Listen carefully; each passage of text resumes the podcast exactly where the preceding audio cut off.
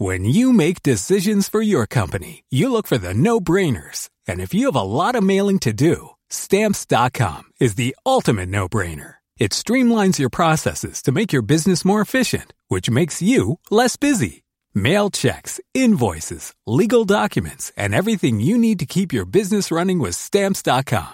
Seamlessly connect with every major marketplace and shopping cart. Schedule package pickups and see your cheapest and fastest shipping options from different carriers. With rates up to 89% off USPS and UPS rates. And with the Stamps.com mobile app, you can take care of mailing and shipping wherever you are. Make the same no-brainer decision as over 1 million other businesses with Stamps.com. Sign up with Code PROGRAM for a four-week trial, plus free postage and a free digital scale. No long-term commitments or contracts. That's Stamps.com.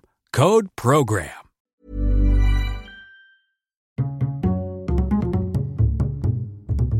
Culture G. Cultivez votre curiosité.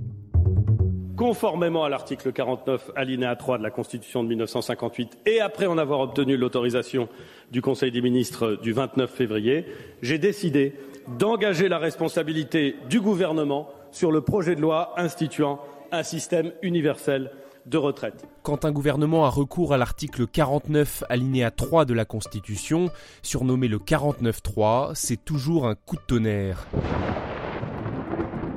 Certains parlent de déni de démocratie, d'aveu de faiblesse ou de refus du débat.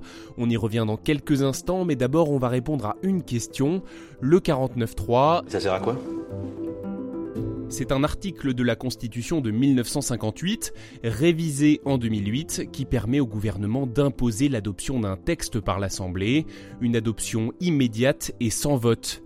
L'Assemblée nationale ne peut s'y opposer que d'une seule façon, en renversant le gouvernement par une motion de censure. C'est pour cela qu'on dit que le gouvernement engage sa responsabilité.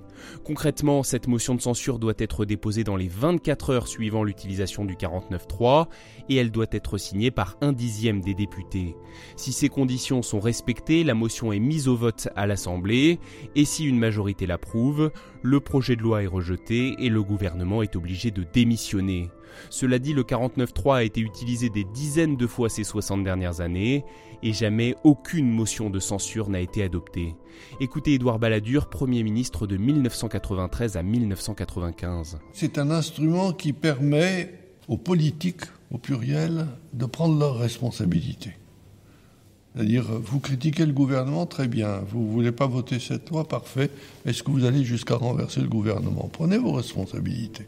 Le 49.3 est un instrument du pouvoir exécutif qui réaffirme l'article 20 de la Constitution. Cet article dispose que le gouvernement détermine et conduit la politique de la nation. C'était exactement l'inverse sous la 4ème République. Le Parlement avait la primauté, entraînant une grande instabilité de l'exécutif. Les gouvernements étaient régulièrement renversés par les députés. Pour l'éviter, le général de Gaulle a créé en 1958 une 5ème République avec un pouvoir exécutif fort, notamment grâce à ses articles 20 et 49 alinéa 3. Le 49.3 est une brutalité, le 49.3 est un déni de démocratie, le 49.3 est une manière euh, de freiner, d'empêcher le débat parlementaire. Le Parlement reste souverain. Il n'est pas obligé euh, euh, de se soumettre. Il peut donc faire démissionner le gouvernement, le renverser. Vous venez d'entendre François Hollande en 2006 et en 2019. Entre-temps, il a été président pendant 5 ans et son gouvernement a utilisé 6 fois le 49.3. Ah quand même c'est un classique, lorsqu'un gouvernement a recours au 49-3, l'opposition crie toujours au déni de démocratie. D'ailleurs, on peut se poser la question, est-ce que le 49-3 est démocratique? En tout cas, c'est une procédure qui est légale, constitutionnelle, et elle a été utilisée près de 90 fois dans l'histoire de la 5ème République, depuis Michel Debré en 1959 jusqu'à aujourd'hui. C'est quand même très pratique Notez que le record absolu d'utilisation du 49.3 revient au gouvernement Michel Rocard sous la présidence de François Mitterrand avec 28 recours.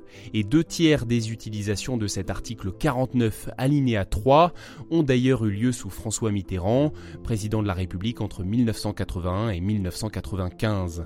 En conclusion, le 49.3 n'est ni de droite ni de gauche, il a des défenseurs et des détracteurs des deux côtés. Merci d'avoir écouté cet épisode.